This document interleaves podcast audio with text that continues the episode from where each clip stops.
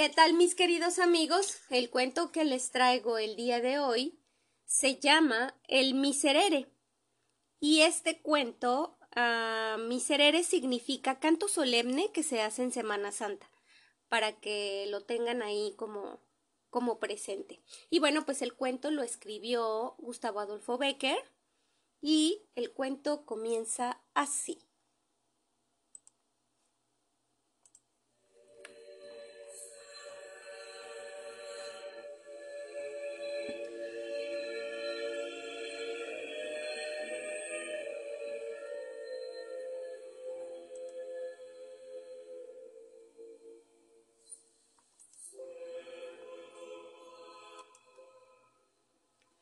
Algunos meses que visitando la célebre abadía de Fitero y ocupándome en revolver algunos volúmenes en su abandonada biblioteca, descubrí en uno de sus rincones dos o tres cuadernos de música bastante antiguos, cubiertos de polvo y hasta comenzados a roer por los ratones.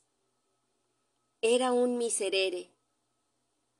Yo no sé la música, pero le tengo tanta afición que aún sin entenderla Suelo coger a veces la partitura de una ópera y me paso las horas muertas hojeando sus páginas, mirando los grupos de notas más o menos apiñadas, las rayas, los semicírculos, los triángulos y las especies de etcéteras que llaman llaves. Y todo esto, sin comprender una jota ni sacar maldito el provecho. Consecuente con mi manía, repasé los cuadernos y lo primero que me llamó la atención fue que, aunque en la última página había esta palabra latina tan vulgar en todas las obras, finis, la verdad era que el miserere no estaba terminado, porque la música no alcanzaba sino hasta el décimo versículo. Esto fue sin duda lo que me llamó la atención primeramente. Pero luego que me fijé un poco en las hojas de música, me chocó más aún el observar que en vez de esas palabras italianas que ponen en todas como maestoso, allegro, ritardano, pio vivo, a piacere, había unos renglones escritos con letra muy menuda y en alemán, de los cuales algunos servían para advertir cosas tan difíciles de hacer como esto. Crujen, crujen los huesos, y de sus médulas han de parecer que salen los alaridos. O esta otra. La cuerda huya sin discordar, el metal atruena sin ensordecer. Por eso suena todo. Y no se confunde nada y todo es la humanidad que solloza y gime. O la más original de todas, sin duda, recomendaba al pie del último versículo. Las notas son huesos cubiertos de carne, lumbre inextinguible, los cielos y su armonía, fuerza, fuerza y dulzura. Ay, ¿sabéis qué es eso? Pregunté a un viejecito que me acompañaba, al acabar de medio traducir estos renglones que parecían frases escritas por un loco. El anciano me contó entonces la leyenda que voy a contarles. Hace ya muchos años, en una noche lluviosa y oscura, llegó a la puerta claustral de esta abadía un romero que es un peregrino, y pidió un poco de lumbre para secar sus ropas, un pedazo de pan con que satisfacer su hambre, y un albergue cualquiera donde esperar la mañana, y proseguir con la luz del sol su camino. Su modesta colación, su pobre lecho y su encendido hogar, puso al hermano, a quien se hizo esta demanda a disposición del caminante, al cual Después de que se hubo repuesto de su cansancio, interrogó acerca del objeto de su peregrinación y del punto al que se encaminaba. Yo soy músico, respondió el interpelado. he nacido muy lejos de aquí, y en mi patria gocé un día de gran renombre. En mi juventud hice de mi arte un arma poderosa de seducción y encendí con él pasiones que me arrastraron a un crimen. En mi vejez quiero convertir el bien, las facultades que he empleado para el mal, redimiéndome por donde mismo pude condenarme. Como las enigmáticas palabras del desconocido no pareciesen del todo claras, a este hermano, que era un miembro del grupo que conocía los principios básicos pero aún no se consagraba.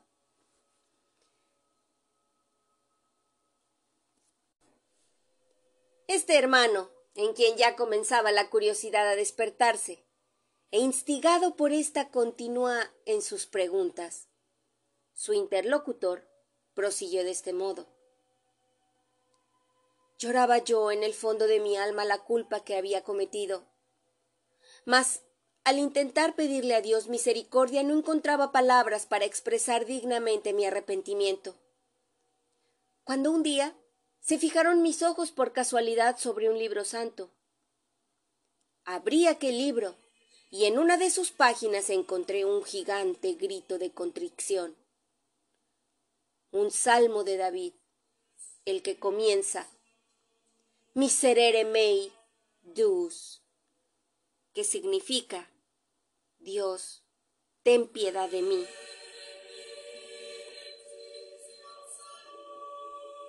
Desde el instante en que hube leído sus estrofas, mi único pensamiento fue hallar una forma musical verdadera un salmo de David.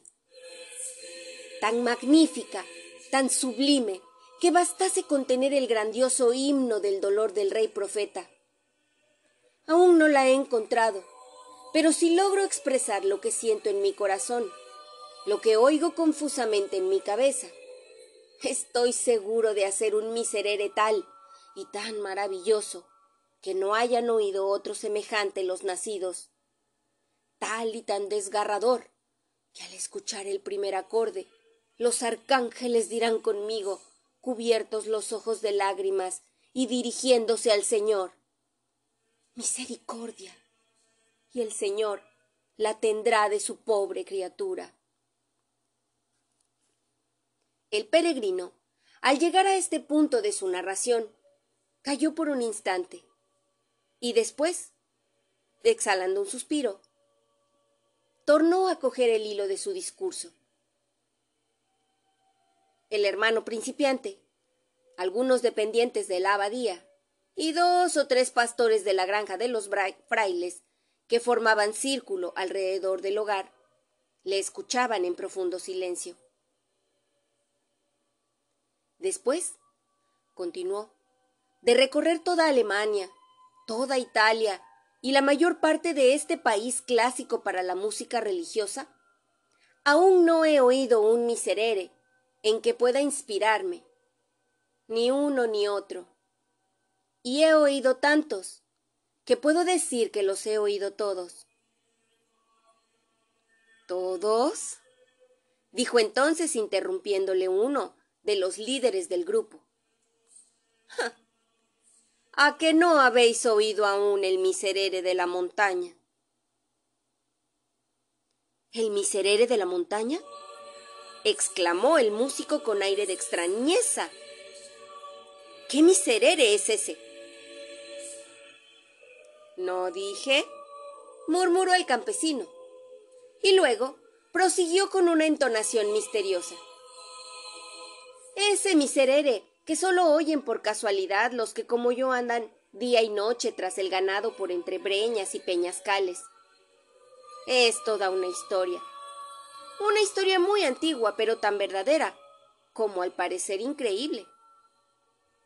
Es el caso que en lo más fragoso de esas cordilleras de montañas que limitan el horizonte del valle, en el fondo del cual se halla la abadía, hubo hace ya muchos años Ah, ¿Qué digo muchos años? Muchos siglos. Un monasterio famoso. Monasterio que, a lo que parece, edificó a sus expensas un señor con los bienes que había de legar a su hijo, al cual desheredó al morir, en pena de sus maldades. Hasta aquí todo fue bueno.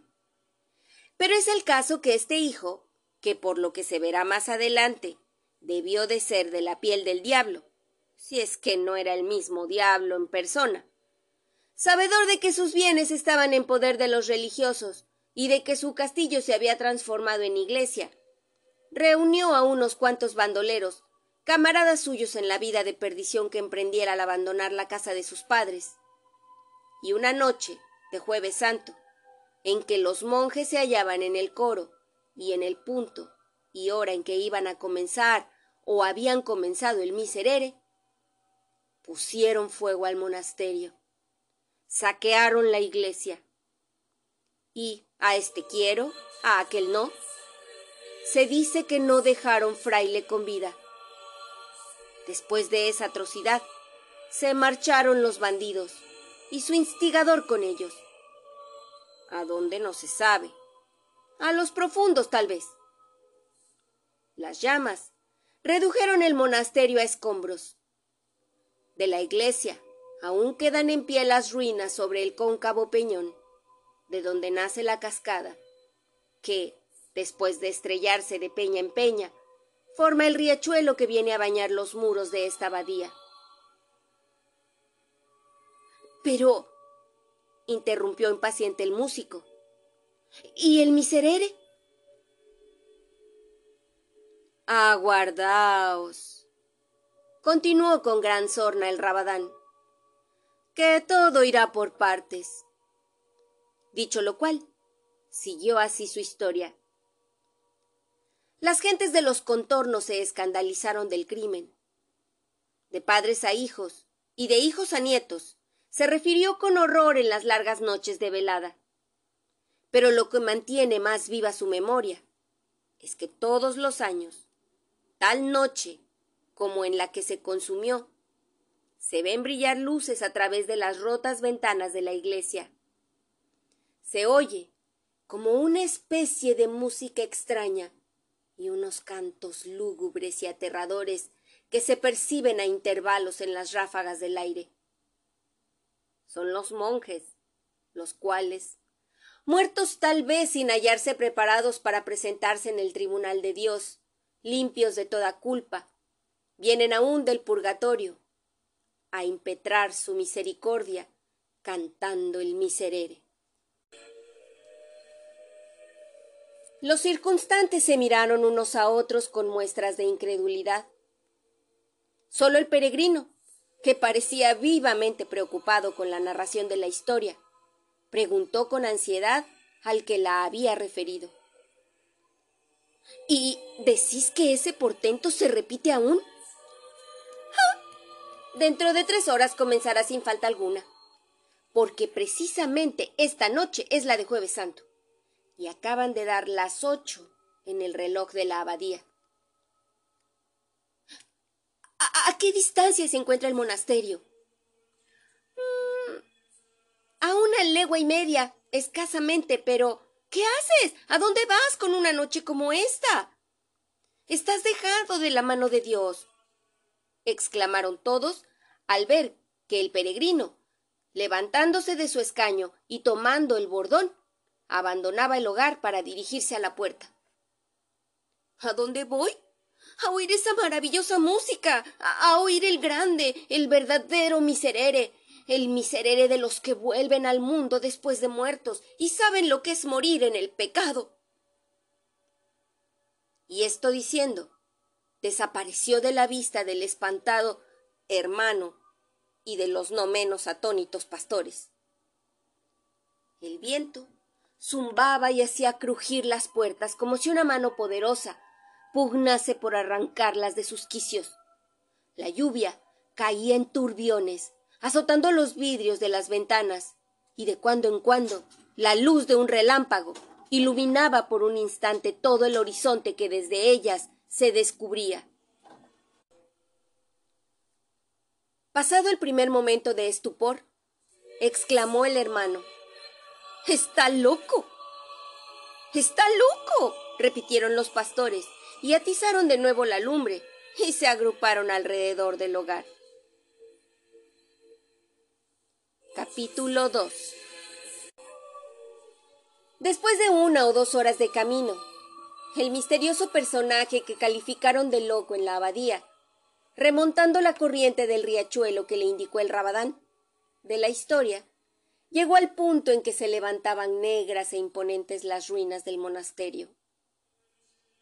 La lluvia había cesado. Las nubes flotaban en oscuras bandas, por entre cuyos jirones se deslizaba a veces un furtivo rayo de luz pálida y dudosa. Y el aire, al azotar los fuertes maderos y extenderse por los desiertos claustros, diríase que exhalaba gemidos. Sin embargo, nada sobrenatural, nada extraño venía a herir la imaginación.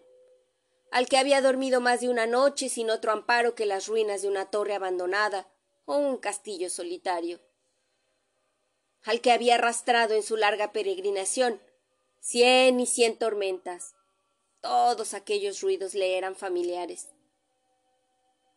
Las gotas de agua que se filtraban por entre las grietas de los rotos arcos y caían sobre las losas con un rumor acompasado como el del péndulo de un reloj. Los gritos del búho, que graznaba refugiado bajo el nimbo de piedra de una imagen, de pie aún en el hueco de un muro. El ruido de los reptiles, que despiertos de su letargo por la tempestad, sacaban sus disformes cabezas de los agujeros donde duermen, o se arrastraban por entre los jaramagos y los zarzales que crecían al pie del altar, entre las junturas de las lápidas sepulcrales que formaban el pavimento de la iglesia. Todos esos extraños y misteriosos murmullos del campo, de la soledad y de la noche, llegaban perceptibles al oído del peregrino que, sentado sobre la mutilada estatua de una tumba, aguardaba ansioso la hora en que debiera realizarse el prodigio. Transcurrió tiempo y tiempo y nada se percibió. Aquellos mil confusos rumores seguían sonando y combinándose de mil maneras distintas, pero siempre los mismos. Si me habrá engañado, pensó el músico. Pero en aquel instante se oyó un ruido nuevo, un ruido inexplicable en aquel lugar, como el que produce un reloj, algunos segundos antes de sonar la hora. Ruido de ruedas que giran, de cuerdas que se dilatan, de maquinaria que se agita sordamente y se dispone a usar su misteriosa vitalidad mecánica. Y sonó una campanada. Dos, tres, hasta once. En el derruido templo no había campana ni reloj, ni torre ya siquiera. Aún no había expirado, debilitándose de eco en eco la última campanada. Todavía se escuchaba su vibración temblando en el aire cuando los doseles de granito que cobijaban las esculturas, las gradas de mármol de los altares, los sillares de las ojivas, los calados antepechos del coro, los festones de tréboles de las cornisas, los negros maderos de los muros, el pavimento, las bóvedas, la iglesia entera, comenzó a iluminarse espontáneamente sin que se viese una antorcha, un cirio o una lámpara que derramase aquella insólita claridad. Parecía como un esqueleto de cuyos huesos amarillos se desprende ese gas fosfórico que brilla y humea en la oscuridad, como una luz azulada, inquieta y medrosa. Todo pareció animarse, pero con ese movimiento galvánico que imprime a la muerte contracciones que parodian la vida, movimiento instantáneo, más horrible aún que la inercia del cadáver que agita con su desconocida fuerza las piedras se reunieron a piedras.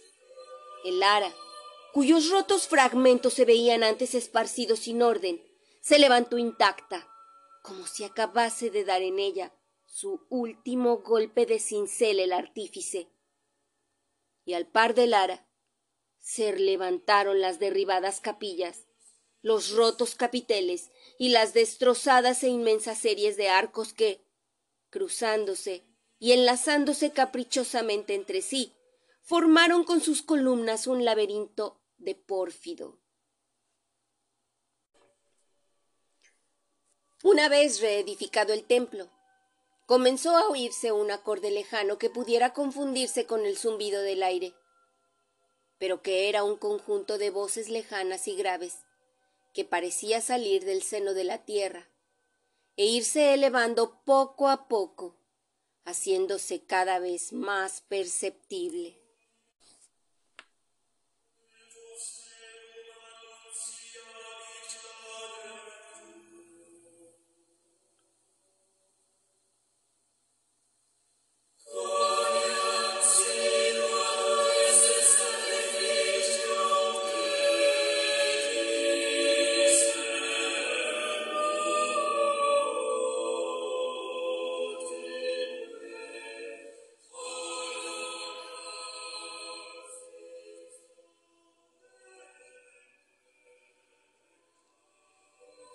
El osado peregrino comenzaba a tener miedo, pero con su miedo luchaba aún su fanatismo por todo lo desusado y maravilloso, y alentado por él, dejó la tumba sobre la que reposaba. Se inclinó al borde del abismo, por entre cuyas rocas saltaba el torrente, despeñándose con un trueno incesante y espantoso, y sus cabellos se erizaron de horror. Mal envueltos, en los jirones de sus hábitos, caladas las capuchas, bajo los pliegues de las cuales contrastaban con sus descarnadas mandíbulas y los blancos dientes las oscuras cavidades de los ojos de sus calaveras. Vio a los esqueletos de los monjes que fueron arrojados desde el pretil de la iglesia a aquel precipicio.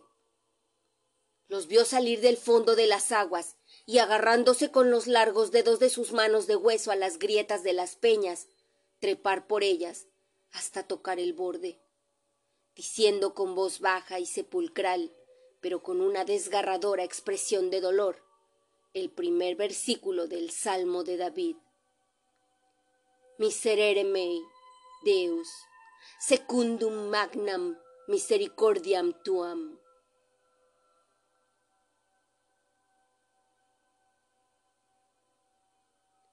Cuando los monjes llegaron al centro del templo, se ordenaron en dos hileras, y penetrando en él, fueron a arrodillarse en el coro, donde con voz más levantada y solemne, prosiguieron entonando los versículos del Salmo.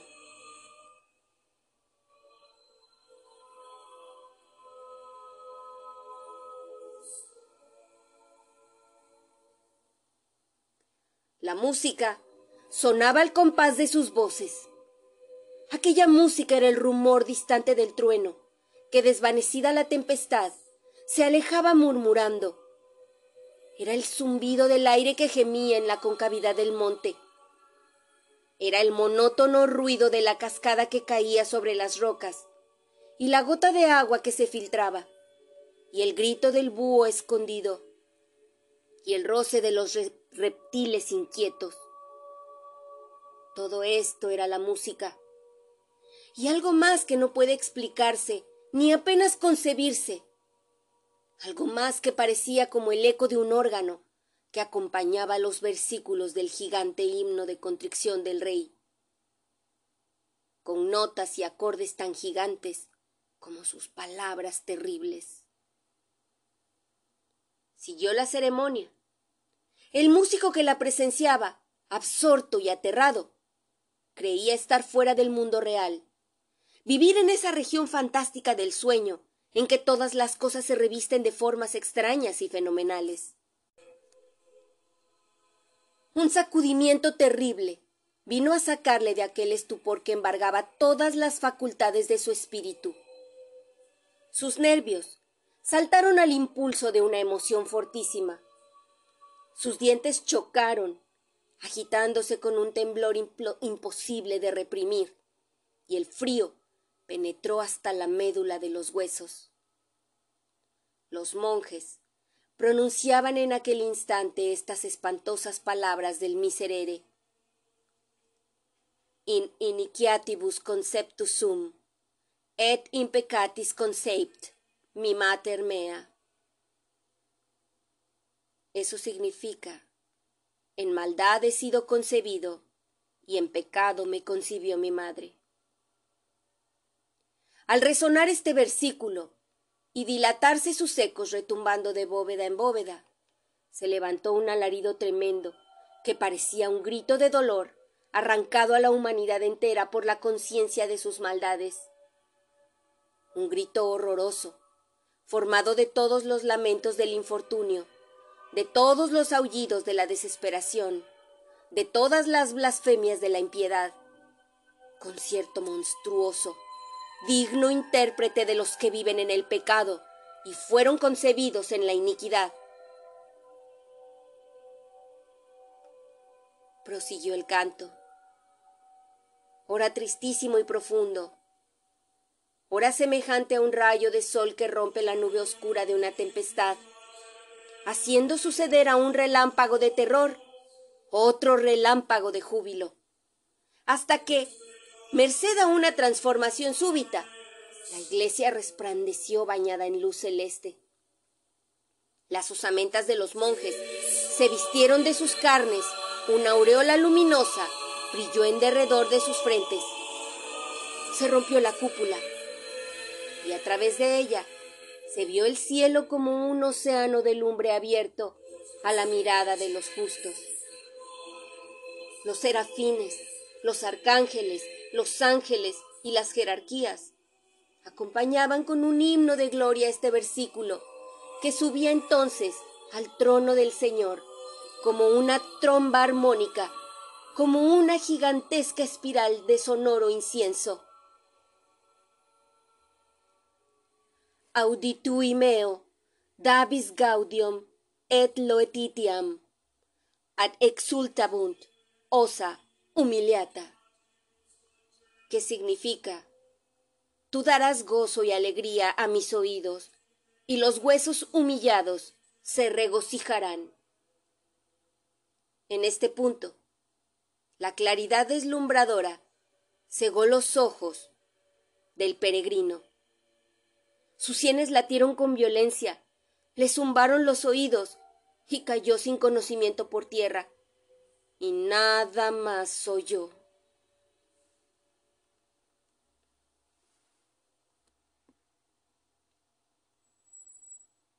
Capítulo 3 Al día siguiente, los pacíficos monjes de la abadía de Fitero, a quienes el hermano Lego había dado cuenta de la extraña visita de la noche anterior, vieron entrar por sus puertas, pálido y como fuera de sí, al desconocido peregrino. ¿Oísteis al cabo el miserere? Le preguntó con cierta mezcla de ironía el Lego, lanzando a hurtadillas una mirada de inteligencia a sus superiores. Sí, respondió el músico. ¿Y qué tal os ha parecido? Lo voy a escribir.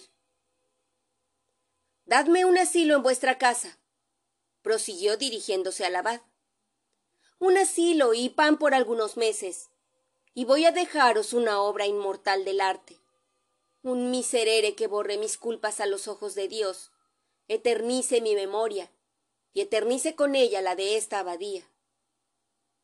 Los monjes, por curiosidad, acordaron al abad que accediese a su demanda. El abad, por compasión, aun creyéndole un loco, accedió al fin a ella y el músico, instalado ya en el monasterio, comenzó su obra. Noche y día trabajaba con un afán incesante. En mitad de su tarea se paraba y parecía como escuchar algo que sonaba en su imaginación, y se dilataban sus pupilas. Saltaba en el asiento y exclamaba Eso es, así, así, no hay duda, así. y proseguía escribiendo notas con una rapidez febril que dio en más de una ocasión que admirar a los que le observaban sin ser vistos. Escribió los primeros versículos y los siguientes, y hasta la mitad del salmo. Pero al llegar al último que había oído en la montaña, le fue imposible proseguir. Escribió uno, dos, cien, doscientos borradores. Todo inútil. Su música no se parecía a aquella música ya anotada, y el sueño huyó de sus párpados y perdió el apetito, y la fiebre se apoderó de su cabeza. Y se volvió loco.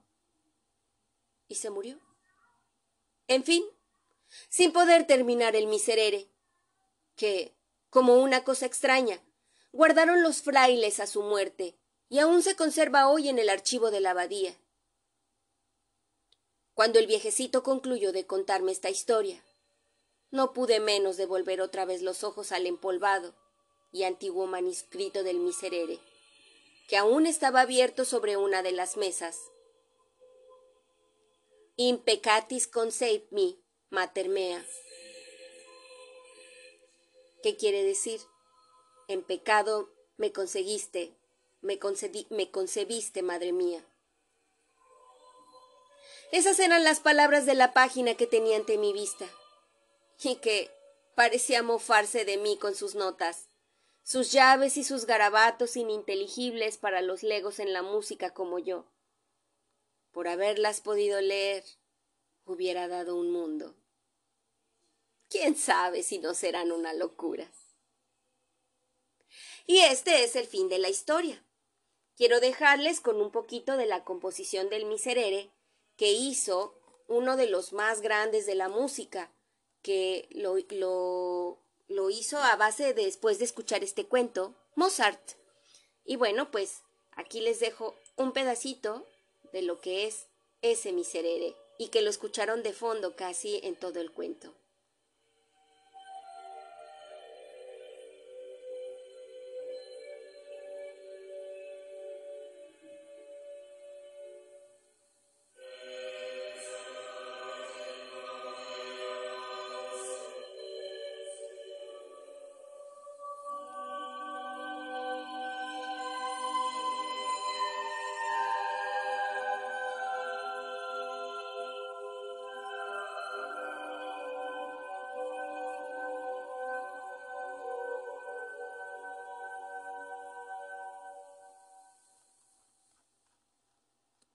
Y si les gustó el episodio, por favor compártanlo. Compártanlo con todos sus amigos, eh, síganme en todas las redes sociales y bueno, saben que ahora ya tengo algunos cuentos en YouTube. Todavía estoy trabajando en eso, estoy aprendiendo y bueno, espero darles videos de gran calidad muy pronto. Y mientras tanto, si quieren seguir viajando por otros mundos sin moverse de aquí, nos vemos en nuestro siguiente episodio. Adiós.